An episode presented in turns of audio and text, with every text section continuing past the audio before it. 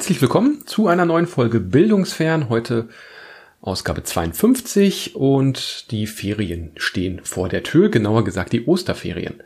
So ziemlich genau ein Jahr ist es jetzt her, seit ich hier mit dem Podcast begonnen habe und auch die Epidemie oder Pandemie sich bei uns ausgebreitet hat. Irgendwann im März kam es ja da dann auch zu den Schulschließungen und ja, interessanterweise ist seitdem viel passiert, aber irgendwie auch gar nicht. Ähm, eine, eine erfreuliche Botschaft ist, dass es jetzt endlich tatsächlich dann auch mal losgeht, dass Gegenmaßnahmen ergriffen werden, die, naja, zumindest wirksamer zu sein scheinen als Maske und immer fleißig lüften, denn tatsächlich haben jetzt Tests den Einzug in unsere Räumlichkeiten gefunden. Wir dürfen jetzt selbst Testungen anbieten und zwar nicht nur für uns, also für die Kolleginnen und Kollegen, sondern auch für die Schüler. Schüler haben jetzt auch die Möglichkeit, sich selber testen zu lassen. Äh, dazu haben wir solche Testkits ähm, bekommen. Witzigerweise steht da irgendwie was for Professional Use und irgendwie was auch nur im Labor. Also irgendwie scheinen wir jetzt auch medizinisches Personal zu sein oder zumindest die Aufgaben zu übernehmen. Ja, sei es drum, irgendwie äh, werden wir jetzt auf jeden Fall dann mit so einem äh, Erklärvideo ausgestattet und können dann den Schülern ermöglichen, das Ganze durchzuführen will ich mal kurz ein bisschen erläutern, äh, wie das so stattfindet. Also die Idee ist, wenn Schüler oder Schülerinnen dann kommen zu uns morgens, entweder ganz früh um 7.30 Uhr oder manchmal auch ein bisschen später, erst um 9 ähm, wenn sie dann also zur Schule kommen, je nachdem, wann, sie, wann der Unterricht beginnt, haben sie die Möglichkeit, einen Selbsttest durchzuführen. Später ergibt das ja gar nicht so richtig Sinn, sondern wenn, dann sollte man das ja am Anfang machen. Äh, dann bekommt man so ein Kit in die Hand gedrückt, was aus verschiedenen Einzelteilen besteht. Da ist so ein Röhrchen dabei, ein Wattestäbchen, ähm, so eine so eine Kapsel oder so irgendwas, was man oben drauf auf dieses Röhrchen machen kann. Ähm, und ein Teststreifen aus äh, Kunststoff, wo dann am Ende was drauf geträufelt wird. Ja, wie läuft das dann ab? Man soll sich dann irgendwo da vereinzeln, also so ein bisschen abseits sitzen, also noch abseitiger als eh schon.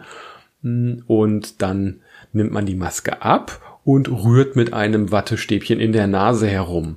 Das sind jetzt, da, da gab es auch schon die ersten Verwirrungen, äh, auch was die Anleitungen des Herstellers angeht. In einigen, also im Text steht sowas von zwei bis drei Zentimetern. In Abbildungen sieht man aber, dass das deutlich weiter reingeschoben wird.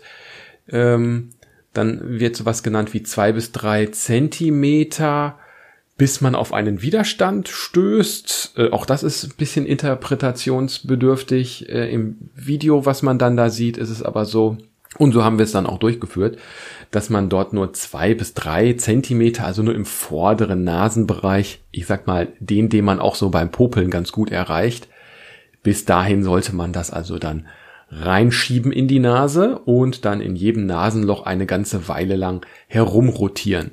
Dauert so ungefähr 15 Sekunden, glaube ich, pro Nasenloch. Und dann hat man jetzt dieses Wattestäbchen. Oh, Entschuldigung, ich habe was vergessen. Vorher soll man sich die Hände waschen. Äh, muss man dann mal schauen, wo man da auch die Gelegenheit dann findet. Also sollen jetzt alle einmal aufs Klo rennen. In den Klassenzimmern, seit es keine Tafeln mehr gibt, gibt es ja jetzt auch keine äh, Waschbecken mehr. Also irgendwie müssen die Hände gereinigt werden. Ja, und dann hat man jetzt dieses Wattestäbchen aus seiner Nase gezogen und schiebt das in ein, in ein kleines Röhrchen hinein und innerhalb dieses Röhrchen dreht man das die ganze Zeit herum. In diesem Röhrchen ist eine kleine Flüssigkeit drin. Das wird unten dann auch noch einmal zusammengedrückt und ähm, dann nimmt man das Wattestäbchen heraus und hat noch zusätzlich so eine kleine so einen kleinen Aufsatz, den man da drauf drückt dann auf dieses Röhrchen, um dann so pipettenmäßig das auf einen so einen, einen Träger zu träufeln. Äh, ich glaube vier vier Tropfen sollen drauf, also der Zahnraum bis vier sollte bis dahin dann beherrschbar sein, wenn man das anwenden möchte. Und dann wartet man. Äh, mindestens 15 Minuten, nicht länger als 30 Minuten. Also irgendwann zwischen 15 und 30 Minuten erhält man dann ein Ergebnis. Das Ergebnis sieht dann wie folgt aus. Äh, es gibt zwei Streifen, die erscheinen maximal und neben dem Streifen steht entweder ein T oder ein C. Äh, das C ist der äh, Kontrollstreifen. Wenn der leuchtet, dann kann man sagen, okay, der Test hat irgendwie funktioniert, hat alles geklappt. Und es gibt noch einen Teststreifen, der anzeigt, ob der Test jetzt positiv ist oder negativ. Bisher hatte ich in meiner äh, Praxis nur negative Ergebnisse, Gott sei Dank, also alle waren dann negativ getestet. Die Tests sind auch freiwillig, wird auch jetzt keiner zu äh, gedrängt, im Gegenteil, wir sollen das also sehr defensiv anbieten. Wer möchte, kann das machen, aber wir sollen keinen Druck aufbauen. War so, also quasi Anordnung oder war eine Anregung und das finde ich auch tatsächlich sinnvoll, das eher defensiv anzugehen und tatsächlich wollten auch alle. Also selbst welche, die dann noch ein paar Minuten später gekommen sind, äh, wollten dann auch unbedingt diesen Test machen. Hm, mal gucken, wie sich das dann im Alltag dann auch äh, am Ende so durchsetzt, aber grundsätzlich war das Interesse da sehr groß, sich da auch selber zu testen. Wenn der Test positiv ist, dann muss das irgendwie weitergemeldet werden der Schulleitung und die melden das dann, glaube ich, ans Gesundheitsamt und dann gibt es, glaube ich, noch irgendwie einen Passus, äh, dass die Schüler dieser Weitermeldung auch zustimmen. Das scheint datenschutzrechtliche äh, Vorgabe zu sein. Da bin ich mir gar nicht so sicher, wie das ist, wenn jemand dieser Weitergabe widerspricht. Äh, Ob es da irgendeine Verpflichtung gibt, keine Ahnung. Also Gott sei Dank waren die alle positiv und ich glaube auch, dass in diesem Falle, äh, wenn jemand, äh, waren alle negativ, so rum, und falls jemand positiv ist, dass man dann jetzt auch nichts dagegen hat, wenn man dann das weiterträgt. Was bedeutet das denn positiv und negativ? Das äh, hört sich erstmal so an wie, ja, positiv heißt ich hab's, negativ heißt ich hab's nicht. Aber ganz so einfach ist es natürlich nicht. Denn ne wenn, wenn das Ergebnis negativ ist, dann kann man erstmal sehr sicher davon ausgehen, dass man im Moment keine Viren verteilt. Das heißt nicht, dass man kein Corona hat. Kann sein, dass man es nicht mehr hat oder noch nicht genug Viren produziert. Aber zumindest ist man im Moment keine Gefahr. Und das ist auch erstmal ein positives Ergebnis. Wenn das Ergebnis positiv ist, dann heißt es, dass man es mit einer gewissen Wahrscheinlichkeit hat. Und dann muss man das Ergebnis nochmal abklären lassen mit einer PCR-Testung, die dann sagt, okay, das ist jetzt der Fall oder eben nicht. In diesem Falle, das taucht wohl auch gar nicht so selten auf, also die negative Testung, die ist schon sehr genau und sehr scharf. Bei dem positiven Test kommt es aber wohl häufiger wohl vor, dass das eben positiv angezeigt wird, obwohl man es eigentlich gar nicht hat. Und das kann natürlich dazu führen, dass mit, keine Ahnung, 1000, 2000 Schülern pro Schüler auch geringe Falsch-Posi-Test-Raten dazu führen, dass man doch einen erheblichen Anteil von Personen hat, die man da jetzt erstmal, ja, muss man irgendwie mit umgehen. Ne? Die sind dann jetzt also positiv getestet. Was macht man dann? Ja, am besten nach Hause gehen, beziehungsweise zum Hausarzt schicken, dass da nochmal eine PCR-Testung durchgeführt wird oder ein anderes Testzentrum, was sowas dann anbietet. Vorzugsweise natürlich nicht im öffentlichen Nahverkehr, also am besten zu Fuß nach Hause gehen oder sich abholen lassen oder eben auch selber nach Hause fahren, wenn man ein Fahrrad hat, ein Moped oder auch ein Auto. Das ist bei unserer, bei unseren Schülern ja durchaus äh, nicht ungewöhnlich, die sind ja schon recht äh, erwachsen. Ja, also da haben wir jetzt die Möglichkeiten, diese Tests durchzuführen.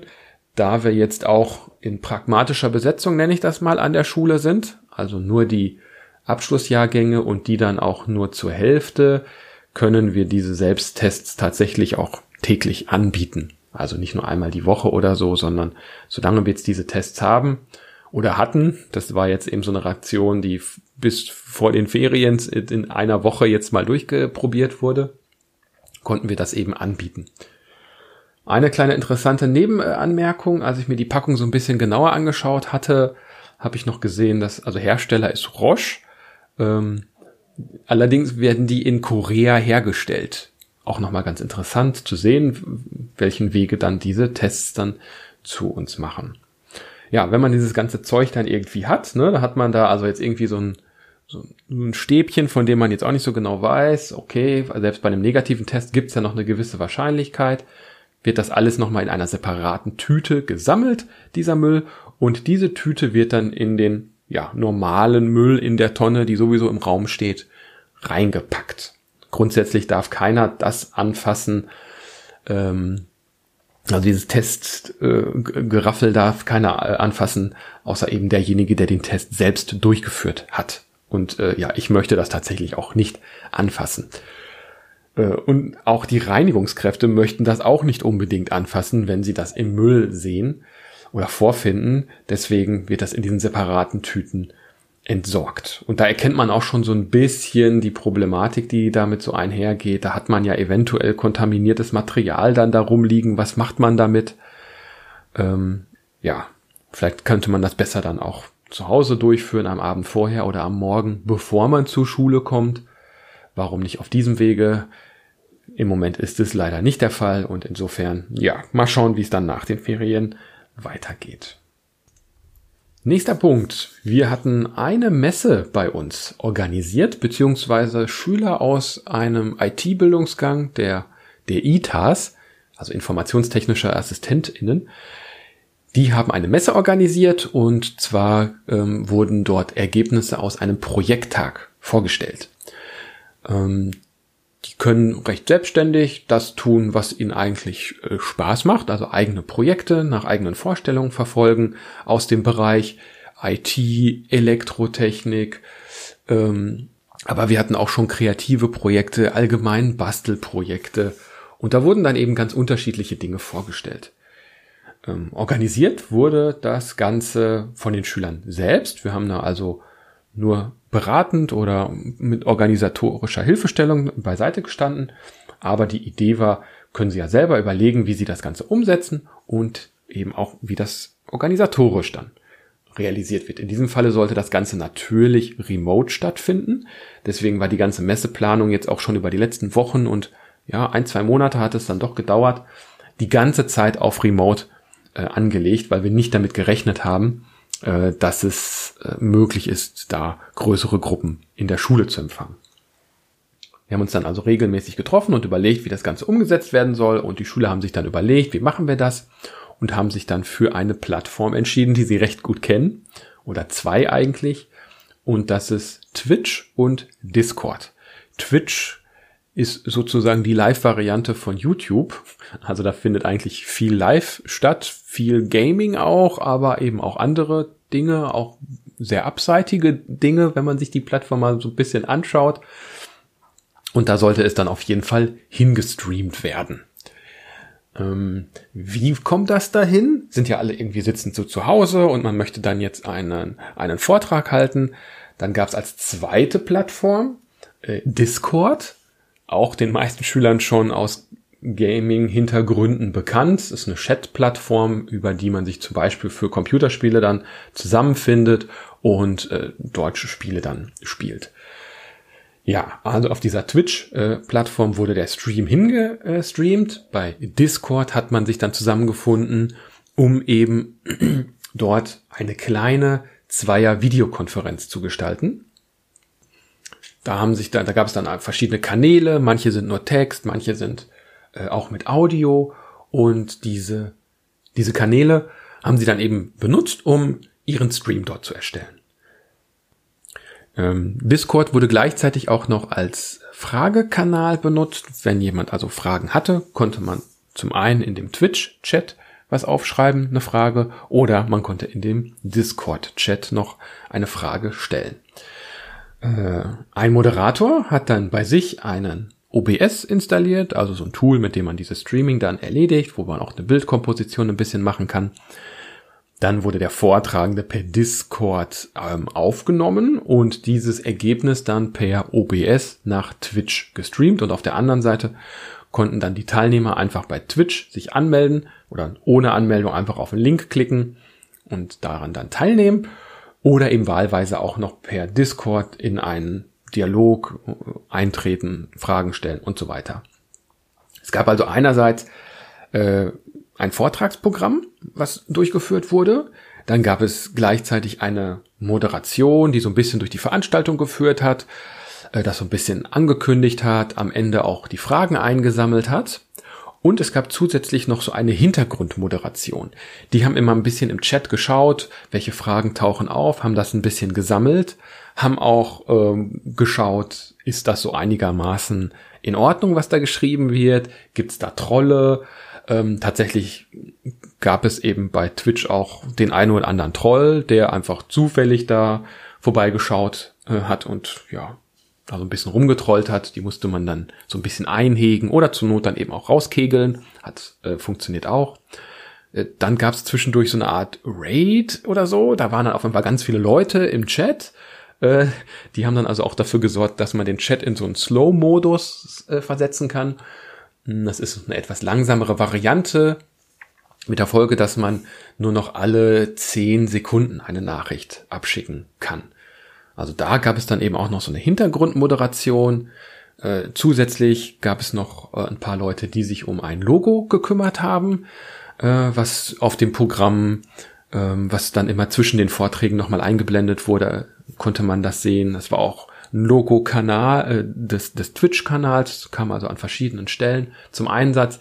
Wir haben auch ein bisschen Werbung gemacht, indem wir zum Beispiel Betriebe per E-Mail eingeladen haben und auch bei uns im Kollegium wurde das gesamt äh, nochmal gestreut und es wurde auch noch, wurden auch nochmal die Klassensprecher informiert, sodass dann auch äh, verschiedene Klassen eingeladen waren, daran teilzunehmen.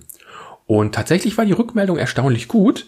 Ähm, die Messe ging so über den Vormittag, würde ich sagen, ging um äh, 9.30 Uhr los und hat sich so bis um ja, 1 Uhr, halb zwei ungefähr durchgezogen.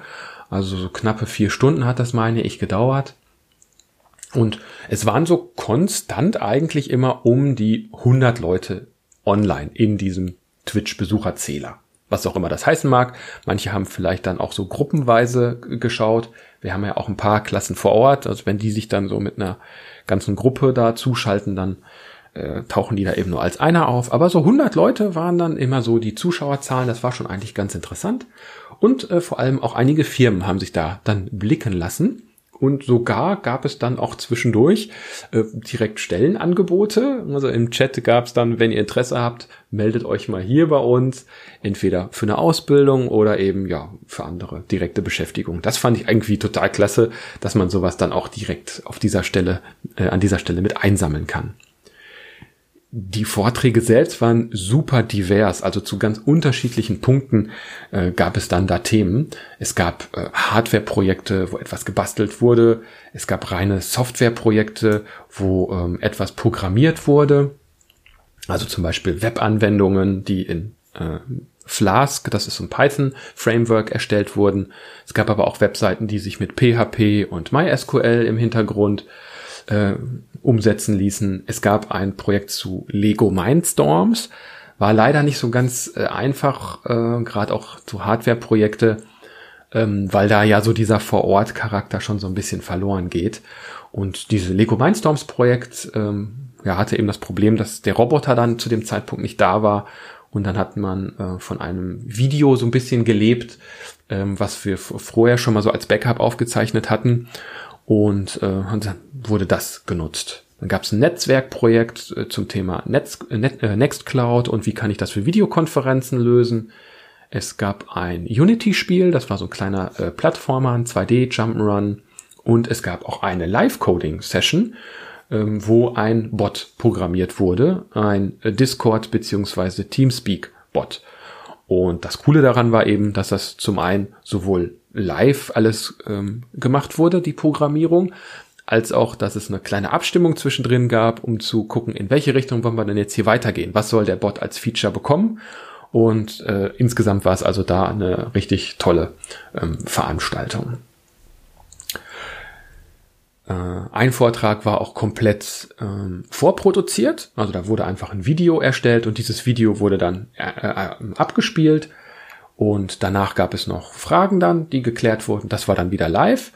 Ähm, es gab auch Kombinationen, also zum Beispiel die Mindstorms haben ein Video ablaufen lassen, aber dann darüber ähm, erzählt. Ähm, also deswegen gab es, was diese Messe angeht, ganz unterschiedliche Formate, die dort zum Einsatz kommen.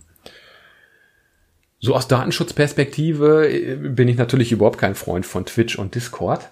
Muss aber auch sagen, dass ich so einiges noch dazugelernt habe, indem wir die Schüler da haben jetzt gewähren lassen. Das war auch nicht ganz unumstritten. Also da gab es auch eine Abstimmung vorher, was nehmen wir denn jetzt als Plattform? Twitch war da jetzt nicht ähm, die einzige. Es, äh, Google war, glaube ich, noch äh, eine Idee oder auch ein selbst gehosteter Jitsi-Server. Und äh, äh, Microsoft Teams haben wir ja auch noch. Es ist so quasi die schulweite Lösung, die auf alle Fälle im äh, sowieso geklappt hätte. Wäre alles andere zusammengebrochen, hätten wir das dann darüber machen können weil äh, ja, das, das kennen wir auf alle Fälle schon recht gut und das hat auch in der Vergangenheit zuverlässig funktioniert. War jetzt bei Twitch und Discord aber auch nicht so das Problem. Ähm, ja, Aufzeichnungen von diesen Vorträgen waren zwar geplant, sind dann aber irgendwie so im Eifer des Gefechts untergegangen. Da hat man an der richtigen Stelle dann vergessen, den Haken zu setzen und ja, deswegen gibt es da keine Aufzeichnung die aber, glaube ich, auch nur so ein Teil des Erlebnisses dann ausgemacht hätten, wie das häufig bei solchen Veranstaltungen ja ist, lebt es tatsächlich von der Interaktion. Und hier war ich tatsächlich auch positiv äh, überrascht, wie viel Interaktion da zum einen in diesem Twitch-Chat als auch dann später bei den eher fachlichen Diskussionen auf diesem Discord äh, stattgefunden haben. Äh, da hat man schon äh, sehr viel Austausch gemerkt und ich war auch überrascht, dass sich äh, Firmen darauf eingelassen haben und nicht gesagt haben, ah, das wirkt jetzt aber unseriös, da gehen wir jetzt nicht hin, sondern auch die haben sich da einen Account geklickt und haben das Ganze dann mitgemacht. Also insgesamt eine runde Geschichte, schöne Veranstaltung.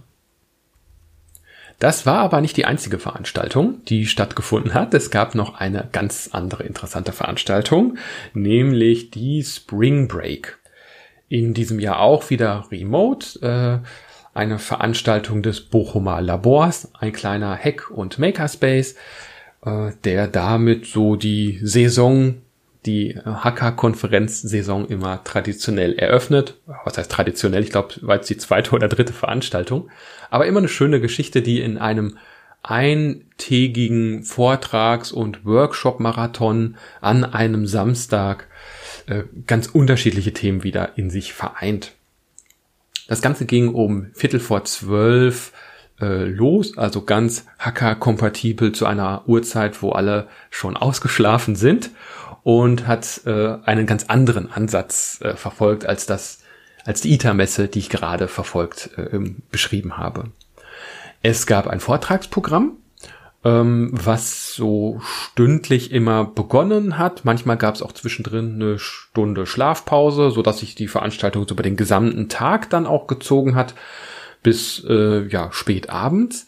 Äh, und parallel zu diesen einzelnen Workshops und äh, Vorträgen gab es noch ein ein virtuelles Labor.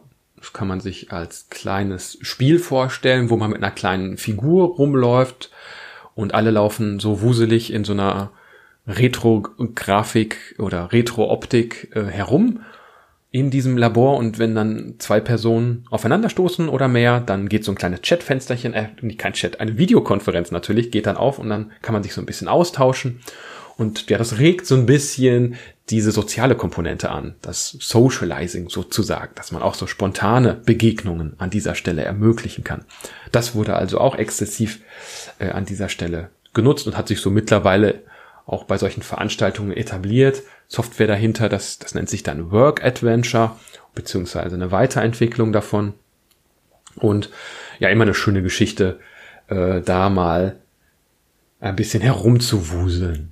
Gleichzeitig gab es noch einen Chat, in diesem Falle Matrix nennt sich das Ganze. Ist ein Server, den man auch selber hosten kann. Ähm, natürlich auch diese Work Adventure Instanz ist selbst gehostet. Also hier ist mehr so der Anspruch weg von diesen großen Anbietern und Plattformen hin eben zu einer eigenen Autonomie und das Ganze selber hosten zu wollen. Das Programm selbst bestand aus äh, ja, Workshops und Vorträgen. Ähm, das ging los mit dem ersten Vortrag über Erlang, also die Programmiersprache Erlang. Da habe ich dann auch selber mal geheraldet, nennt sich das Ganze. Auch das für mich so eine neue Erfahrung. Äh, Herald bedeutet das gleiche wie so eine Art Moderation. Man ähm, stellt einmal kurz den Vortragenden vor, hilft vorher einmal auch so ein bisschen beim technischen Setup. Wenn man mal was ausprobieren möchte, kann man da mal, äh, ja, hat man da jemanden, mit dem man das testen kann. Und ganz am Ende ähm, sammelt man so ein bisschen Fragen ein äh, führt so eine kleine Q&A durch, also ein Frage-Antwort-Spiel. Und am Ende gibt's dann noch so einen Hinweis, wie geht's gleich weiter, wo kann man vielleicht noch das Vortragsprogramm finden. Und dann gab es noch ein Pad, auf dem man Feedback geben konnte, auch darüber dann ein Hinweis. Und ja, so habe ich auch dieses Heralding dann mal kennengelernt. Ja, nach dem Vortrag über Erlangen gab es einen äh, Vortrag Gadgets Hacken. Äh, der Vortrag über Erlangen, der war übrigens von Anobert. Gadgets Hacken jetzt kam von Cyrevolt, der den Vortrag zwei Stunden vorher in Englisch auf einer äh, auf der Force Asia, also einer Konferenz äh, frühe freie und Open Source Software im asiatischen Bereich äh, gehalten hat, wo es tatsächlich mal so darum ging, verschiedene IoT oder andere Devices, die so aus China äh, über den Teich zu uns äh, herüberkommen und ja, wie kann ich die denn so aufmachen, darauf zugreifen, selber vielleicht eigene Software drauf spielen. Also auch eine ganz äh, witzige Geschichte eigentlich in dieser Richtung. Danach gab es dann einen Workshop von Sebi zu Blender. Blender ist so ein Modellierungstool, um 3D-Modelle zu erstellen für ganz unterschiedliche Zwecke, entweder für 3D-Drucker oder als Avatar für eine virtuelle Welt zum Beispiel. Und da wurde in anderthalb Stunden so ein kleiner Becher konstruiert. Was mir äh, bei dem Workshop aufgefallen ist, was mir ganz gut gefallen hat, ist, dass ähm, äh, ein Feature von Big Blue Button genutzt hat. Und zwar kann man äh, irgendeine Reaktion für sich selbst einstellen. Also entweder Applaus oder ein Handzeichen oder ein lachender oder trauriger Smiley. Und er hat das eben so ein bisschen genutzt, um zu gucken, also wer macht denn jetzt überhaupt mit? Oder wer möchte vielleicht nur zugucken? Die, die zugucken äh, wollten, die haben sich dann auf abwesend gestellt und ansonsten hat er dann immer so ein bisschen was vorgemacht und dann geguckt, wenn die Leute soweit sind, konnten sie ein Smiley bei sich setzen, um so ein bisschen einen Eindruck zu bekommen, hänge ich die Leute jetzt ab oder kommen die dann jeweils mit das geht vielleicht manchmal auch noch, wenn man einen Audio-Chat hat an der Stelle, kann man in einem Gespräch das natürlich auch so ein bisschen rausfinden. Aber ich fand die Idee irgendwie ganz pfiffig und überlege auch, ob ich das für mich vielleicht irgendwie dann auch mal einsetzen könnte. Äh, nächster Vortrag äh, war von Melkor zum Thema Kobol auf Großrechnern. Äh, super spannende Geschichte, nämlich mal ein Einblick in die Welt von Mainframes, wie sie noch häufig in Banken und Versicherungen zum Einsatz kommen und einer sehr angestaubten Programmiersprache, nämlich COBOL, die so in den 60ern, 70ern, 80ern im Wesentlichen weiterentwickelt wurde und dann so auf diesem Stand verblieben ist. Also viele Software, so habe ich dann erfahren, beruht eben auf einem Stand von COBOL von 1985. Gab zwar noch die eine oder andere Erweiterung später, sogar Objektorientierung soll möglich sein, nur das verwendet wohl dann keiner. Zumindest nicht in, in dem Sektor, in dem er da arbeitet. Ja, und die ist eben total schräg, diese Programmiersprache, weil die äh, eine Bedeutung in die einzelnen Spalten im Quelltext setzt. Wenn an dieser Spalte ein Zeichen ist, dann ist es ein Kommentar oder ich kann auch Datentypen damit noch in gewisser Weise in die eine oder andere Richtung modifizieren. Ähm, auch wie dieser ganze Ablauf auf Mainframes abläuft, das sind jetzt nochmal ganz eigene Betriebssysteme, ich glaube von Siemens und von IBM werden die im Wesentlichen äh, auch nur noch produziert. Und das ist jetzt auch kein Unix oder Linux oder geschweige denn Windows, sondern die haben dann nochmal so ihre ganz eigene Welt und da passieren Dinge, die laufen nochmal so ganz anders ab. Und das war mal super spannend, da so einen kleinen Einblick zu bekommen.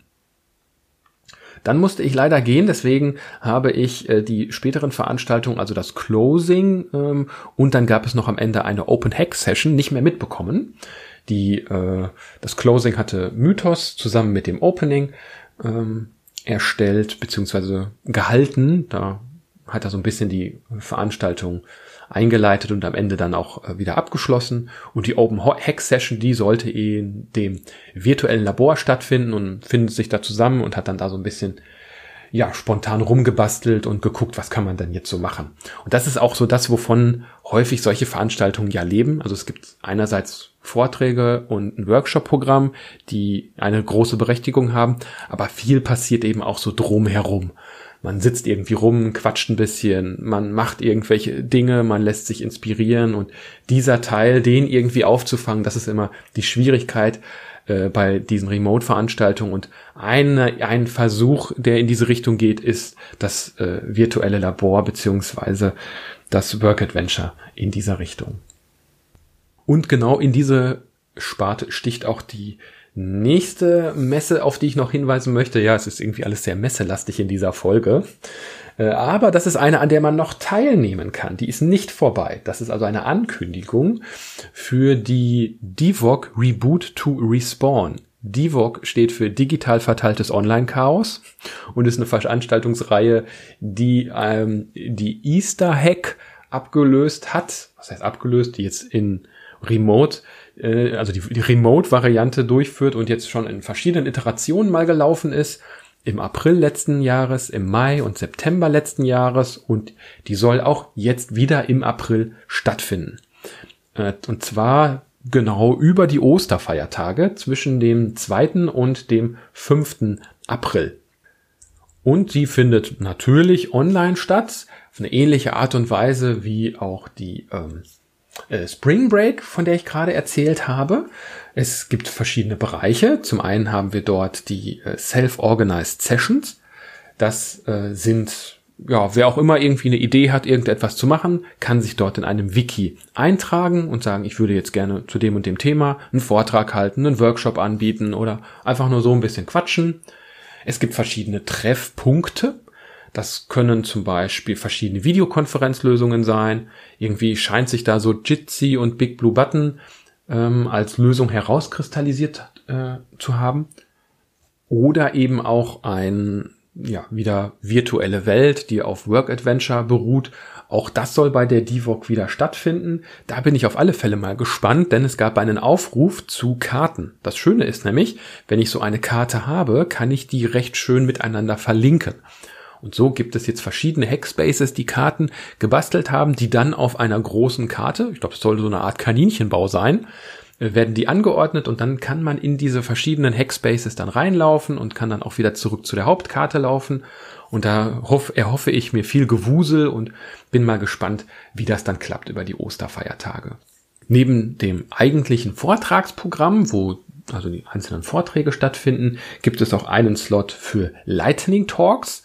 Also kurze ähm, Vorträge von fünf bis 15 Minuten Länge, in die man sich eintragen kann und die dann hintereinander einfach abgespielt werden, äh, nicht abgespielt, sondern durchgeführt werden und die dann auch irgendwann einen Block in dem Hauptprogramm einnehmen werden. Also verschiedene Möglichkeiten dort äh, etwas äh, zu zeigen, auch sicherlich eine ganz gute Idee, wenn man irgendwas machen möchte, was vorhat. Man weiß so jetzt über die Osterfeiertage werden ja viele in irgendeiner Form wahrscheinlich zu Hause sein oder doch etwas Zeit haben. Vielleicht kann man auf diese Weise Gleichgesinnte finden und das so ein bisschen als Anlass nehmen, um so ein bisschen wieder ähm, zu interagieren, irgendetwas gemeinsam zu machen. Ja, das war's von meiner Seite jetzt wieder. Ähm, ein, einen Punkt haben wir noch, einen haben wir noch. Äh, es gab nämlich noch eine Info äh, kurz vor den Ferien. Eine sogenannte Schulmail geht immer um. Äh, mal länger, mal weniger lang. Im Wesentlichen, äh, ich habe das nur kurz gescannt, sieht es so aus, als gäbe es nach den Ferien keinen Regelunterricht. Äh, also irgendwie auch eine Binsenweisheit, mit der jetzt wohl keiner gerechnet hätte. Aber damit können wir jetzt wohl, davon können wir ausgehen. Also vermutlich irgendein Wechselbetrieb, irgendetwas in der Richtung. Mal gucken, was sich da jetzt in den Ferien dann noch so tut. Äh, irgendwas wird auf jeden Fall ähm, passieren oder eben auch nicht. Das soll es jetzt aber tatsächlich gewesen sein. Ich wünsche euch äh, eine schöne Ferienzeit, wenn ihr denn da Ferien habt. Kommt gut durch die Ostertage. Äh, bleibt auf alle Fälle gesund und munter. Wascht euch immer schön die Hände und wir sehen uns beim nächsten Mal. Ich sag mal bis dahin und tschüss.